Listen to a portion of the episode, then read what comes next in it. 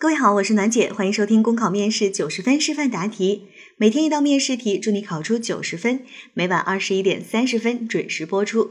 今天的题目是：工作小组有三个人，由于工作任务急，经常加班加点。组长老梁生病住院了，此时任务没有完成，老梁也没有安排下一步的工作。领导要你负责这件事情，你该怎么做？这是二零一七年公务员面试的一道真题。这道题呢，又是假设了我们工作当中有可能发生的一个场景和状况：三个人一起完成一项工作，可是呢，哎，由于时间紧、任务重、太累了，我们的组长同志呢生病了，而且在生病的时候呀，任务还没有完成，可是他也还没有来得及去安排下一步的工作。这个时候，领导对你说：“嗯，小同志，我很看好你哦，所以你要把这件事情给负担起来。”你心里隐隐约约有点慌张，可是又不得不。打起笑容说：“好的，领导，我一定会把这件事情圆满完成。”然后转过身，你恨不得就上网发一条这样的问询的信息，然后告诉大家说在线等急。这种情况下，我们要怎么处理呢？其实这个事儿啊，并不是很难，关键的是怎么样能够处理的更完满一些，让自己的答题更加的丰满，让考官感受到呢，你处理事情还是比较周到的。那我们来看一下这道题当中涉及有几件事儿要处理。第一件事儿啊，当然也是比较重要的事情，就是这个工作必须要完成，因为现在时间紧，任务重，我们必须要把这个工作完成。那第二个要处理的问题呢，就是你的组长生病了，我们是不是应该去看望他呢？更何况他还没有安排下一步的工作，我们看望他呢，一方面是要让他保重身体，安心休养；另一方面呢，是不是如果可能的话，也希望他对后续的工作给我们一些指导和帮助。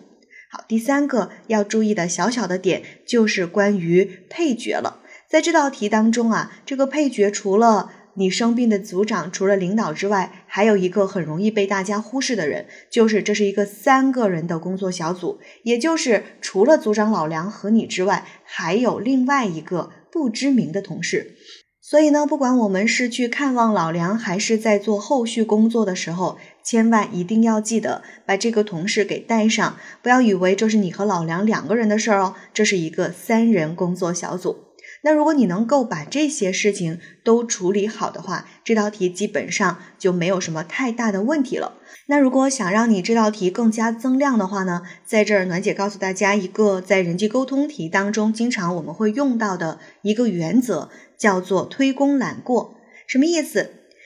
这一件工作最后能够顺利的完成，虽然说呢老梁中间生病了，没有能够全程的做好这个工作。但是，千万在最后汇报工作的时候，不要忘记老梁的功劳，这就是叫做推功揽过，功劳是大家的。那如果出现了问题的时候，当我们题干当中啊这个工作有一些问题的时候，不管你是负责人还是直接去处理这件事情的人。我们呢都需要去多考虑自己在这件事情当中有没有什么做的不够好的地方，有没有自己的一些责任，这就是推功揽过。所以这道题呢，在完成工作汇报工作的时候，千万千万不要忘记老梁的功劳。好了，考生现在开始答题。一个篱笆三个桩，一个好汉三个帮，团队工作需要大家齐心协力去完成。所以我会和组员们团结协作，互相关心。老梁作为我们的组长，是我们工作的领头人，他的付出我们都看在眼里，记在心里。现在因为他工作忙碌病倒了，领导让我接手负责，我会从以下几个方面去开展工作。第一，我会和另一名组员一起到医院去看望老梁，了解老梁的病情。我会安抚老梁同志家属的情绪，如果有需要我们帮忙的地方，我们一定会竭尽全力去帮助他。然后在得到医生和家属同意的情况下去看望老梁，和老梁沟通，让他安心休息，向他保证我们会尽全力完成后续的工作，并听取他对后续工作的安排以及工作当中需要注意的事项。第二，向领导汇报情况。在慰问老梁之后，第一时间向领导汇报老梁的病情，我们当前工作的完成进度，以及老梁给予的后续安排和建议，听取领导的指示，明确下一步的工作方向。第三，确保工作的顺利进行。如果工作正在推进过程中，处于攻坚克难的阶段，我会听取领导的指示，跟我的组员重新做好分工。根据我们俩的经验和特长重新分配任务。